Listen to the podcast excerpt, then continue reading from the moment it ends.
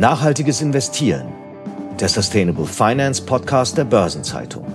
Diese Episode wird präsentiert von Union Investment. Ja, herzlich willkommen. Eine neue Ausgabe von Nachhaltiges Investieren. Wir freuen uns heute über den Besuch von Ihnen, von Katrin Löcker. Guten Tag. Sie sind Partnerin im Finanzierungsgeschäft bei der Kanzlei Hogan Lovells und Sie leiten dort den Bereich Banken. Und wir wollen mit Ihnen mal ein bisschen darüber sprechen, wie weit heute eigentlich grüne Unternehmensfinanzierung oder ESG-Unternehmensfinanzierung geht. Deswegen wenn Sie erlauben, starte ich einfach mal rein und sage, gibt es denn eigentlich noch Unternehmensfinanzierung ohne ESG-Kriterien oder Komponenten? Ja, guten Tag. Also erstmal, ich freue mich sehr, dass ich hier sein darf und zu diesem spannenden Thema befragt werde. Ja, also es gibt noch durchaus Unternehmensfinanzierungen ohne jeden ESG-Bezug. Das findet man nicht mehr im Bereich der großen syndizierten Finanzierungen. Also wenn große börsennotierte Unternehmen oder andere große Unternehmen hochvolumige syndizierte Darlehen in Anspruch nehmen wollen, ich würde sagen, dann gibt es wirklich kaum noch Fälle ohne ESG-Komponente. Anders stellt sich das da in kleineren Bereichen für kleinere Unternehmen oder auch Debtfondsfinanzierungen die unterliegen nicht denselben Anforderungen bis jetzt. Das hat natürlich auch damit zu tun, dass die Datenerfassung sehr anspruchsvoll und umfangreich ist und große Unternehmen schon vor längerer Zeit damit angefangen haben, während das bei kleinen Unternehmen noch nicht so der Fall ist. Das bringt mich gleich zur zweiten Frage und wir nutzen das ja gerne aus, dass Sie in einer Kanzlei arbeiten und rechtskundig sind. Liegt das daran, dass große Unternehmen das gar nicht mehr dürfen, dass sie sozusagen regulatorisch gezwungen sind oder könnten die eigentlich auch etwas begeben, was nicht ESG-Komponenten enthält? Also der ganze Bereich oder vielleicht sollte man anders sagen, der ganze EU Green Deal hat ja den Hintergrund, dass möglichst viel private Mittel in den nachhaltigen Umbau der Wirtschaft fließen sollen. Dazu ist die Taxonomie da, dazu sind die ganzen Regeln in diesem Bereich vereinbart worden. Es gibt aber keinen Zwang dazu, das zu machen. Also im Moment kann jede Bank oder jeder Debtfonds oder jeder sonstige Kreditgeber auch Kredite vergeben, die gar keine Nachhaltigkeitskomponenten haben. Es ist allerdings so, dass jedenfalls von den Banken verlangt wird, dass sie demnächst ihre Green Asset Ratio darstellen. Und darüber gibt es natürlich einen gewissen Druck, dass taxonomiekonforme Finanzierungen im Verhältnis zu allen anderen Finanzierungen eine große Rolle spielen, um hinterher auch im Vergleich zu anderen Wettbewerbern eben gut dazustehen, also als nachhaltiger Spieler auf dem Markt. Also wenn ich das richtig verstehe, dann kommt auch der Druck, ESG zu berücksichtigen von Seiten der beteiligten Banken, weil die natürlich in der Darstellung ihres Nachhaltigkeitszeugnisses, ihrer Ratio dann sagen, wir sind gerne dabei, äh, hier zu syndizieren oder irgendetwas, eine Finanzierung mit zu übernehmen, wenn sie ESG-konform oder taxonomiekonform ist. Genau, das ist sicher richtig. Ich glaube aber, es ist auch fair zu sagen, dass sehr viele Unternehmen auch selber den Wunsch haben, in dem Bereich zu zeigen, was sie tun. Und natürlich so eine Finanzierung, die werden ja meistens auch, jedenfalls in bestimmten Kernangaben öffentlich gemacht ist natürlich auch ein gutes Mittel, um zu zeigen, dass man ähm, sich für Nachhaltigkeit interessiert und dass man Schritte unternimmt, die ambitioniert, relevant und messbar sind. Wir kommen gleich noch dazu, wie das auf der anderen Seite des Marktes dann angenommen wird, wie die Nachfrageseite bei ESG funktioniert. Aber vielleicht reden wir doch erstmal über die Formate, in denen solche Finanzierungen stattfinden. Sie als Kanzlei beraten ja dort und sind mit unterwegs, auch die richtigen Formate zu finden. Was ist da denn im Moment Standard und welche Unternehmen nehmen vor allem welche Instrumente? Ja, genau. Also es gibt bei Darlehen, würde man sagen, drei Typen. Also es gibt einmal die Green Loans, das sind eigentlich Projektfinanzierungen für bestimmte explizit grüne Projekte. Das heißt, die Definition geht über den Verwendungszweck. Die ganze Tranche muss verwendet werden für einen grünen Zweck. Das können begrenzte Projekte sein. Und es gibt nur wenige Projekte eigentlich, die sich dazu eignen. Also nicht jedes Unternehmen verfügt über solche Projekte. Und deshalb kann auch nicht in dem Sinne jedes Unternehmen Green Loans in Anspruch nehmen aber zum Beispiel die energieeffiziente Sanierung einer Werkshalle oder so, das könnte als Teil einer Gesamtfinanzierung zum Beispiel auch eine grüne Tranche sein. Aber bevor wir zu den anderen Formaten kommen, lassen Sie uns über Green Loans noch zwei Worte verlieren. Wer bestimmt das denn, äh, ob dieser Zweck tatsächlich grün ist, ob er tatsächlich ESG-konform ist? Also wenn ich zum Beispiel sage, ich mache eine Investition, die hat äh, auch eine gewisse Reduzierung von Schadstoffen dabei, bin ich dann äh, selbst in der Definitionshoheit und kann sagen, das ist ein Green Loan oder muss das zertifiziert werden? Also die echten Green Loans, die werden tatsächlich zertifiziert. Und wer macht das dann? Da gibt es Anbieter, die die Zertifizierung machen, also Second Opinion Provider oder Anbieter, die das als Dienstleistung praktisch annehmen. Können die niemals einen Fehler machen? Nein, wahrscheinlich nicht. Also Okay, aber das heißt, ab einer bestimmten Größe bin ich eigentlich gut beraten, wenn ich äh, das nicht nur behaupte, sondern wenn ich das auch unterlegen lasse durch eine Zertifizierung. Genau, bei einer gewissen Größe oder auch bei Green Loans ist es eigentlich üblich, das zu machen. Oft kann das Produkt oder das Projekt, was dadurch gefördert wird, nicht ausreichend von allen Beteiligten geprüft werden. Aber generell muss man sagen, das liegt schon im Verantwortungsbereich der einzelnen Banken, wie sie die Finanzierung dann in ihrer Betrachtung der Green Asset Ratio wiederum einsortieren. Mhm. Sie haben von drei Finanzierungsformaten gesprochen. Jetzt habe ich Sie schon beim ersten unterbrochen. Was sind die anderen beiden? Genau, also neben diesen sehr klaren Green Loans gibt es eben die äh, Sustainability Linked Loans oder ESG Linked Loans. Und die wiederum unterteilen sich in zwei Kategorien. Einmal diejenigen, die an ESG-Ratings gebunden sind, mit anderen Worten die Vereinbarung ist da, dass ein bestimmtes ESG-Rating erreicht wird oder äh, sich im Laufe der Zeit verbessert. Also so ein Darlehen hat ja auch immer eine bestimmte Laufzeit. Und die Verbesserung ist ja im Grunde das, was erreicht werden soll.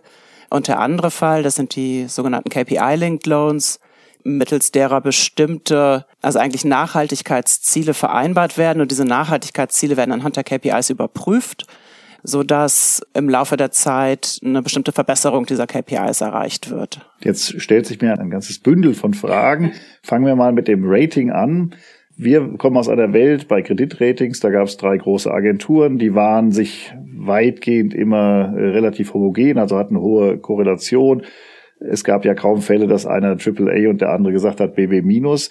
Jetzt bei den ESG-Ratings haben wir auf den ersten Blick eine andere Anmutung. Da ist die Korrelation schwächer ausgeprägt. Da kann es schon sein, dass eine Ratingagentur sagt, das ist dunkelgrün und die andere sagt, na, das ist allenfalls hellgrün. Wenn man sagt, man baut ein ESG-Rating gebundene Anleihe, Darf man sich da selbst aussuchen, wen man nimmt? Kann man den wechseln? Also wie stellt man da diese Neutralität des Ratings her? Also es gilt ja immer das, was man vereinbart hat und man einigt sich von Beginn an auf einen bestimmten Provider äh, oder Anbieter von Ratings und die sind in der Tat recht unterschiedlich. Die prüfen auch unterschiedliche Sachen, die bekommen ihre Informationen aus unterschiedlichen Quellen. Also während einige darauf bestehen, zum Beispiel mit der Unternehmensführung persönlich zu sprechen, gibt es andere, die ihre ganzen Informationen aus Datenbanken sich besorgen, was natürlich einen ganz anderen Umfang mit sich bringt. Das muss man eben am Anfang vereinbaren, welche äh, Ratingagentur da die geeignete ist. Und dann nimmt man eine oder nimmt man da einen ganzen Strauß von Ratingagenturen? Also einen ganzen Strauß sicherlich nicht, denn das kostet ja auch Geld. Ja. Aber es gibt auch durchaus den Fall, dass es nicht nur eine ist. Wir hatten umgekehrt auch schon den Fall, dass das Unternehmen gerne ein Rating wollte und die Banken gesagt haben, nee, das akzeptieren wir als KPI aber nicht als alleiniges Rating. Die zweite Rückfrage wäre, was passiert denn eigentlich, wenn dann diese Zielvereinbarung oder KPIs nicht erreicht werden? Wird das dann finanziell geklärt, dass man dann einfach äh, eine höhere Zins zahlt oder eine Strafe zahlt? Oder führt das auch dann zu einer Fälligkeit einer Anleihe oder eines Finanzierungsinstruments? Also wir sprechen jetzt ja über die Kredite und bei Krediten ist es bis heute so, dass die Nichteinhaltung dieser KPIs oder der, das Nichterreichen einer solchen ESG-Komponente auf keinen Fall dazu führt, dass der Kredit gekündigt wird. Ich glaube, sonst wäre das auch nicht so populär. Denn tatsächlich ist es ja so, dass die Welt sich sehr verändert hat in den letzten Jahren und das auch unvorhergesehen passiert ist und dass dann vielleicht tatsächlich sich die Gewichtung so ein bisschen geändert hat. Also der ganze Hintergrund ist ja, dass man die Unternehmen eigentlich heranführen möchte an die Berichterstattung, an die Datenerhebung und die Erreichung der selber gesetzten Nachhaltigkeitsziele. Und im Moment ist es tatsächlich so, dass es einen praktischen Bonus gibt, wenn die Ziele erreicht werden oder einen Malus, wenn die Ziele nicht erreicht werden. Aber das ist alles in einem Bereich, der die zusätzlichen Kosten eigentlich dieser ESG-Komponenten nicht aufhebt. Mhm. Das heißt also, wir haben immer noch eine relative Stabilität und Sicherheit für den Kreditnehmer, dass er hier seine Kreditlinie nicht sofort einbüßt, wenn bestimmte Schadstoffziele nicht erreicht werden oder bestimmte andere Nachhaltigkeitsziele nicht erreicht werden. Denn das wäre ja durchaus eine starke Belastung für einen unternehmerisch handelnden Menschen, wenn er wüsste, da ist morgen dann ein Liquiditätsproblem. Das wäre natürlich schlimm und das ist am Markt auf jeden Fall noch nicht üblich. Also das äh, und auch nicht, ich habe es noch gar nicht gesehen, also ich glaube auch nicht, dass es das in ungewöhnlicheren Fällen schon gibt, denn warum sollte man das machen, wenn das nicht erforderlich ist? Natürlich ist es trotzdem so, wenn jetzt eine riesen Umweltkatastrophe passiert, dann hat man unter dem Kreditvertrag natürlich trotzdem Probleme, nur nicht unter diesen ESG-Komponenten. Ja. Ja, da hat man ja heute schon auch eben bei den anderen. Aber wenn Sie über KPIs sprechen, wer misst denn solche Indikatoren? Gibt es dann auch wieder objektive oder neutrale oder dritte Stellen? Oder äh, macht man das im guten Einvernehmen untereinander, dass man sagt, ich glaube dir Unternehmen, dass du deine Schadstoffe misst und übernehme das dann? Wie macht man sowas? Also erstmal müssen die ja festgesetzt werden und vereinbart werden und nach meiner Erfahrung dauert das schon einen gewissen Zeitraum, wenn das Unternehmen nicht schon Erfahrung hat. Klar, wenn das jetzt eine neue, also eine Refinanzierung ist oder wenn das ein großes Unternehmen ist mit schon viel Erfahrung in dem Bereich, dann geht es schneller. Aber wenn das jetzt praktisch eine Debütvereinbarung einer ESG-Komponente ist, dann dauert das recht lange. Und warum? weil die beteiligten Finanzierer dann sich erstmal die Nachhaltigkeitsziele anschauen und gucken, inwieweit die eben ihrer Meinung nach ausreichend und ambitioniert und wesentlich für den Geschäftsbetrieb sind. Und in den Banken, muss man auch sagen, gibt es eigentlich die besten Teams an Nachhaltigkeitsexperten. Das ist nach meiner Erfahrung tatsächlich so. Also die Sustainability Coordinators ähm, in den Banken das sind eigentlich diejenigen, die über die meiste Erfahrung und, und wirklich gute Kenntnisse verfügen und die dann mit den Unternehmen gemeinsam die KPIs festlegen. Und natürlich gibt's da Interessengegensätze. Also klar, das soll schon ambitioniert sein und das soll auch wesentlich und so weiter sein, aber ich hätte vielleicht doch lieber ein bisschen weniger, so dass ich mir sicher sein kann, dass ich das auch wirklich erreiche. Und als Bank ist man vielleicht eher in der Position, dass man noch ein bisschen schiebt, ob nicht noch ein bisschen mehr geht. Also da haben Sie Verhandlungssituationen. Ähm, das bringt uns auch ein bisschen noch näher an die Praxis und da möchte ich auf die Schlussgrade einbiegen, dass wir nochmal äh, vielleicht den Blick auf Ihren Alltag etwas stärker werfen. Jetzt haben wir eine Vorstellung, welche Produkte eine Rolle spielen und wie die so ungefähr konzipiert sind. Aber die Frage, das, das führt sich alles nach Finanzierungsinstrumenten an für sehr große, für Konzerne, für große Unternehmen, für börsennotierte Unternehmen. Wenn wir schon merken, wie schwer sich Mittelständler tun, ein Kreditrating zu kaufen, Jetzt sollen sie ein ESG-Rating kaufen, jetzt sollen sie einen KPI-Prozess äh, hinter sich bringen, der aufwendig ist, der anwaltlicher Betreuung vielleicht oder Begleitung dann auch bedarf. Reden wir hier wirklich über Unternehmen, die sehr, sehr groß sind und börsennotiert sind oder reden wir auch bei ihren Mandanten oder bei denen, die sie in dem Markt kennen, über äh, Mittelständler. Das sind auch Mittelständler. Es gibt auch einige Mittelständler, die da sehr, sehr weit sind oder die da schon seit Jahren ganz oben auf ihrer Agenda haben. Also da gibt es wirklich riesige Unterschiede, je nach Unternehmensphilosophie und Kultur und auch Branche. Also das ist schon insgesamt äh, noch recht heterogen. Also natürlich wird es ja demnächst die Berichtspflichten geben, die richten sich zunächst an die großen Unternehmen, dann an die mittelgroßen und dann an die eher kleineren. Also das ist sicherlich ein Bereich, wo man sieht auch, wer noch Bedarf hat oder überhaupt die Daten müssen ja erstmal erhoben werden um überhaupt eine Vergleichbarkeit zu erstellen. Und das ist, ähm, das ist schon eine Herausforderung, gerade auch im internationalen Bereich. Und es sind auch nicht nur riesige börsennotierte Unternehmen äh, international tätig, sondern auch kleinere sind durchaus in vielen Ländern tätig und die müssen ja überall Daten erheben. Das ist gar nicht so einfach. Also das ist schon insgesamt ein ambitioniertes Unterfangen. Dann komme ich zu meiner vorletzten Frage, dass wir einfach mal auch einen kleinen Geschmack davon bekommen. Äh, Sie erleben ja diese Finanzierung auch durch die Beteiligten aus den Unternehmen. Machen die das eigentlich, weil sie sagen, ich sehe ein, ich muss jetzt hier auch mal ein Zeichen setzen? Machen die das vielleicht sogar aus einer gewissen unternehmerischen Mission? Ich möchte auch mein Unternehmen in die grüne Welt bringen? Oder machen die das aus dem äh, Druck eines Kapitalmarkts und eines Finanzierungsbedarfs und sagen eigentlich im Gespräch mit ihnen, naja, jetzt muss ich auch noch hier äh, KPIs mal, aber gut, ich mache sie, es ist eine Notwendigkeit, der Regulator zwingt mich dazu, deswegen gehe ich darauf ein. Wie würden Sie sozusagen die Motivlage sehen? Also ich glaube, niemand freut sich über zusätzliche Anforderungen, das ist einfach so. Umgekehrt nachhaltig unterwegs sind schon viele. Und ansonsten glaube ich, da ist eine ganze, ein ganzes Motivationsbündel dahinter, was ich auch nicht auseinanderklamüsern kann. Ich glaube, es gibt nur diese also mehr Regulierung möchte, glaube ich, kaum jemand haben. Also das ist natürlich nicht so erwünscht, weil man noch mehr Daten erheben muss und Umgekehrt kann man natürlich auch denken, dass man dann im Vergleich besser dasteht. Ne? Wenn alle das machen müssen und man selber auch, dann ist das okay. Die Schlussfrage Da möchte ich das ausnutzen, dass Sie bei einer Kanzlei arbeiten, dass Sie Juristin sind, die sich für viele von außen stellt, ist, gibt es denn da schon Rechtsstreitigkeiten drüber? Also wir haben ein noch relativ frisches Gesetzgebungsmaterial, das jetzt erst eingeübt wird. Aber funktioniert das denn oder haben wir schon in vieler Hinsicht Streitigkeiten darüber, ob das KPI da eingehalten wurde, ob die Fälligkeit nicht anders hätte gestaltet werden müssen und, und, und? Also Greenwashing ist natürlich ein Riesenthema. Das muss, muss man einfach so sagen.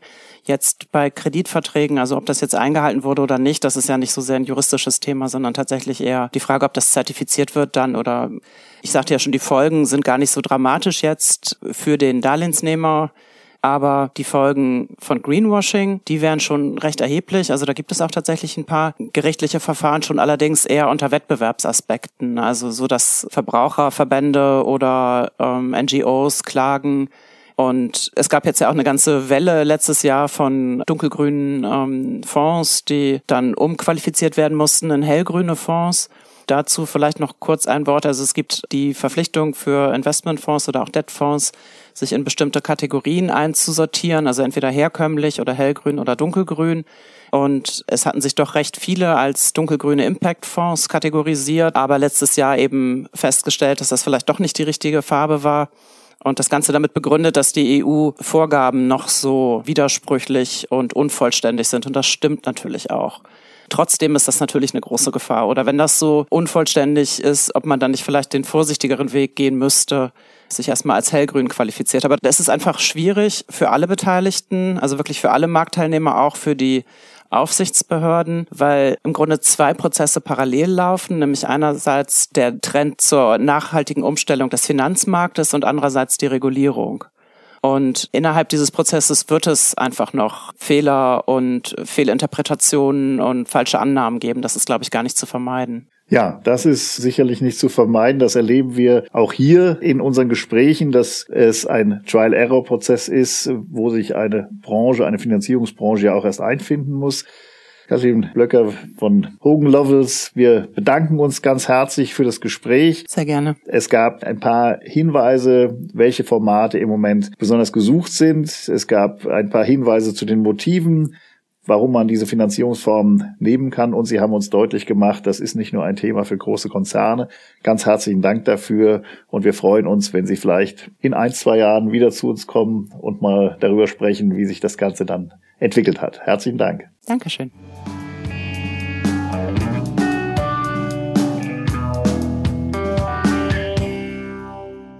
Wir kommen zu unserer Nachrichtenrunde und heute haben wir die Rollen einmal getauscht, weil Sabine Reifenberger, die sonst ja ihre Gastgeberin ist, gerade in Urlaub ist, habe ich, Detlef Fechtner, ihre Rolle übernommen und ich begrüße als Gast heute meinen Redaktionskollegen Franz Kongbui. Hallo Franz. Hallo Detlef. Franz, 2022, das war ja bekanntermaßen am Aktienmarkt alles andere als ein guter Jahrgang.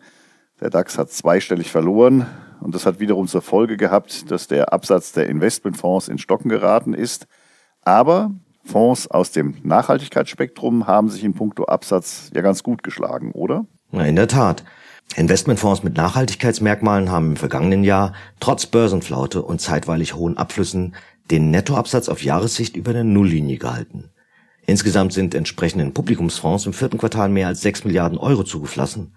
Und das nachdem die Anleger im zweiten und dritten Quartal jeweils Geld abgezogen hatten. Das hat jetzt der Deutsche Fondsverband BVI berichtet. So, und wenn wir das zusammenrechnen, was bedeutet das dann beim Blick auf den Absatz im Gesamtjahr? Auf Jahressicht ergibt sich unter dem Strich für nachhaltige Publikumsfonds ein Plus von mehr als 5 Milliarden Euro. Aus konventionellen Fonds flossen im selben Zeitraum 9 Milliarden Euro ab. Kann man das denn sagen, welche Rolle spielen denn mittlerweile Fonds mit Nachhaltigkeitsmerkmalen aus Sicht privater Anleger? Na, nun, insgesamt ist das Volumen nachhaltiger Publikumsfonds bis Jahresende 2022 um ein Fünftel auf 604 Milliarden Euro gestiegen. Damit trägt fast die Hälfte der Fondsvolumen ein grünes Etikett. Die Branche hat ja zahlreiche Produkte, die gemäß Artikel 9 der Offenlegungsverordnung als nachhaltig deklariert waren, im zweiten Halbjahr angesichts neuer Vorgaben wieder als konventionelle Vehikel ausgewiesen. Zugleich haben etliche andere Fonds erstmals Nachhaltigkeitskriterien aufgenommen.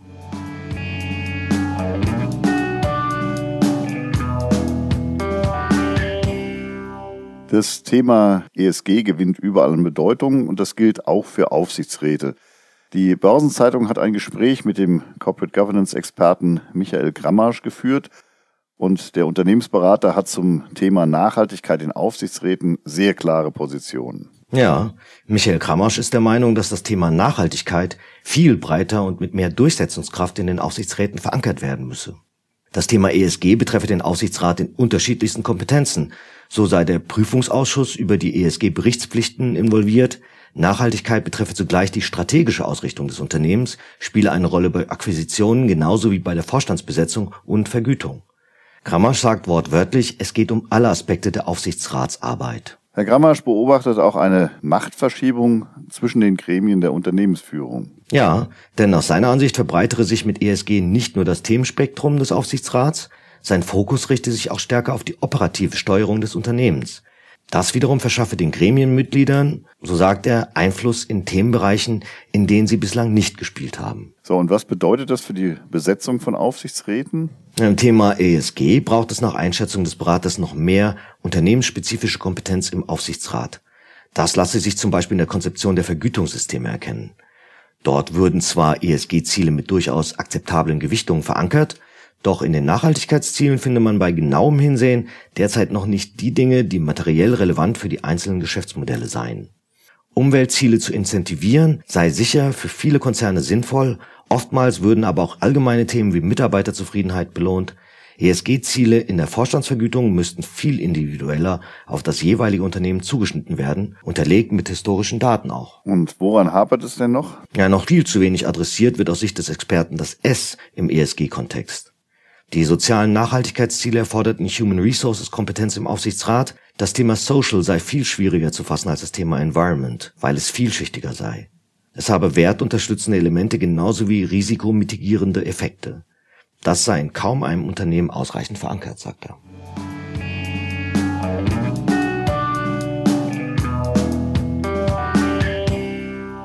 Zum Glück für Wertpapiersparer haben sich die Aktien- und Anleihekurse seit Jahresbeginn 2023 wieder nach oben bewegt, denn 2022 war ja eines der schlechtesten Jahre überhaupt, sowohl für Dividendentitel als auch für festverzinsliche. Der Rating- und Research-Anbieter Scope hat sich das in einer Studie etwas genauer angeschaut. Franz, was sind die Ergebnisse? Ja, Scope Fund Analysis hat 8800 Fonds analysiert, die zusammen 4,4 Billionen Euro verwalten. Und das Ergebnis lautet, zwar reichte der Umfang der absoluten Wertverluste bei Risikoassets nicht an die Bärenmärkte in den Jahren 2008 und 2020 heran, doch notierten dieses Mal fast alle Anlageklassen tief im Minus. Damit bot auch das wichtigste Prinzip der Geldanlage, Diversifikation, Anlegern keinen Schutz mehr. So lautet eines der wichtigsten Resultate. Gilt das denn auch für die nachhaltige Geldanlage? Im Grunde ja. Auch Investments in nachhaltige Aktienfonds haben 2022 enttäuscht. Im Jahr 2021 hatten globale Anlagen der Rubrik Nachhaltigkeit Ethik noch einen Wertzuwachs von gut 25 Prozent verzeichnet. Für 2022 hingegen weisen Aktien der Rubrik Nachhaltigkeit Ethik weltweit Verluste von 17 Prozent aus. Und wie sieht das in längerfristiger Betrachtung aus? Ja, in der Beobachtung über fünf Jahre hinweg zeigen nachhaltige Aktienfonds eine Performance von mehr als 6 Prozent pro Jahr. Vielen Dank, Franz. Das war's für heute. Ich freue mich, wenn Sie in zwei Wochen wieder reinhören in diesen Podcast Nachhaltiges Investieren. Dann begrüßt Sie von dieser Stelle aus wieder Sabine Reifenberger. Bis dahin, tschüss. Das war Nachhaltiges Investieren, der Sustainable Finance Podcast der Börsenzeitung. Diese Episode wurde präsentiert von Union Investment.